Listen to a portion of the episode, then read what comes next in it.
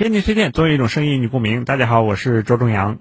这两天呢，华中农业大学一年一度的毕业大戏——现代农业装备巡展是如约而至。十多台高端农业装备由师生驾驶，在校园里面缓缓的行进，远远的看上去啊，就像一条钢铁长龙，这场面特别的震撼。五颜六色的钢铁巨无霸，在学生们的装扮下，一改传统农机的刻板印象，变得花花绿绿，还十分的可爱。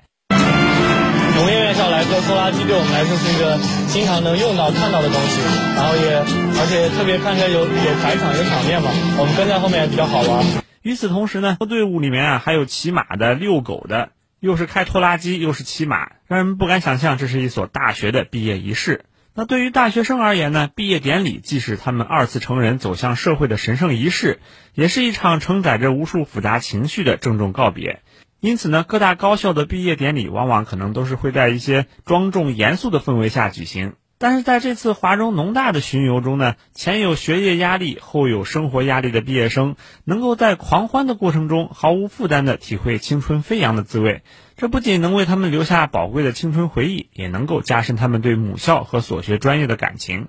那除了声势浩大的毕业巡游外，今年由于疫情的原因啊，上海的多所高校云毕业季也有着满满的仪式感。